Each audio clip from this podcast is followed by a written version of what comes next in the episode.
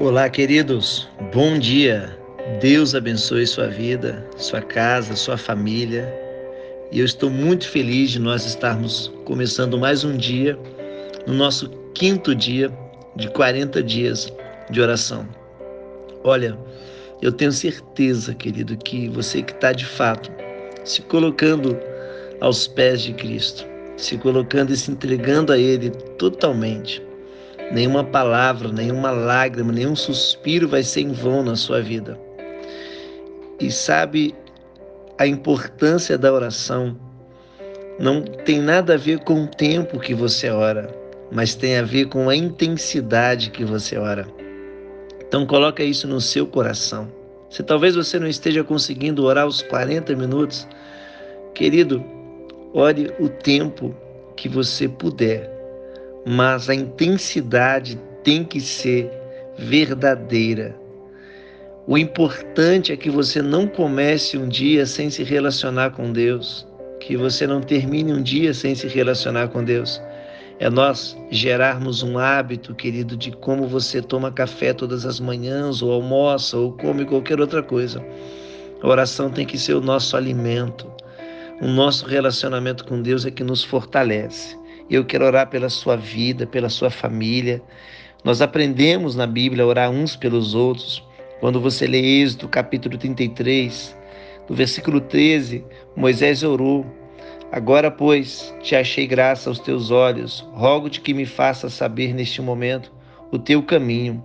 Moisés pediu orientação a Deus, querido, para qual caminho que ele deveria ir, qual atitude, qual decisão então, que nesse, que nesse dia você possa fazer a mesma oração e confiar na condução de Deus. Moisés também clamou por sua irmã em Números, capítulo 12, versículo 13.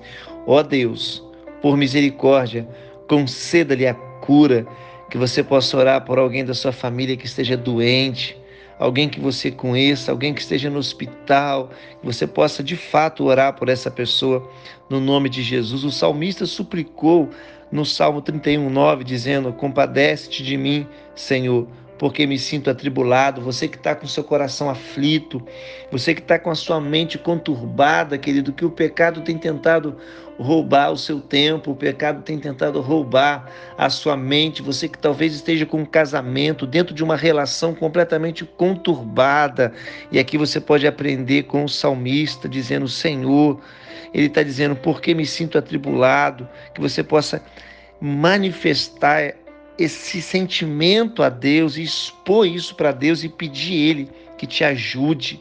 Em 1 Reis, capítulo 17, 21, a Bíblia diz que Elias orou: Ó oh, Senhor meu Deus, faze voltar a vida a este menino. Olha, querido Elias, orando para que houvesse uma ressurreição. E olha a oração de Jabes em 1 Crônica 4,10. Jabes clamou ao Senhor: Ó, oh, que tu me abençoes muitíssimo e alargues o meu território, e que a tua mão seja comigo, e que tu me guardes do mal, e que eu não cause dor. Olha, querido, uma pessoa que nasceu com o nome de dor, fez uma oração a Deus e pediu que a mão de Deus o conduzisse.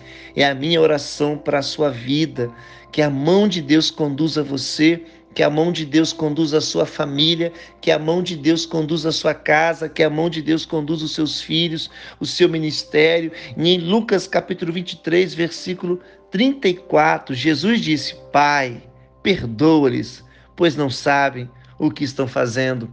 Ah, querido, talvez tantas pessoas magoaram você, talvez pessoas falaram de você, talvez você está carregando uma mágoa no seu coração em relação a alguém e nesse dia eu quero que você ore por essa pessoa e faça a oração que Jesus fez. Perdoe, libere perdão para essa pessoa. Em 3 João, capítulo 1, 2, o apóstolo João orou por seu amigo, o amado. Oro para que você tenha boa saúde, tudo lhe corra bem, assim como vai bem a tua alma, querido. A tua alma tem que caminhar bem como o teu corpo. Por isso a oração ela libera cura, ela manifesta confiança e que nesse dia nós possamos crer que a oração é a chave do avivamento e que você possa se relacionar com Deus. Não se limita a um tempo, mas coloque a intensidade, coloque o seu coração, coloque a sua sinceridade. O mais importante é você nunca mais deixar de se relacionar com seu Pai, com o seu Criador, e você vai ver que você vai viver os dias mais incríveis na tua vida, que você vai viver os melhores dias da tua vida. É o que eu profetizo sobre você. Deus abençoe sua casa, sua família, saúde, paz e prosperidade.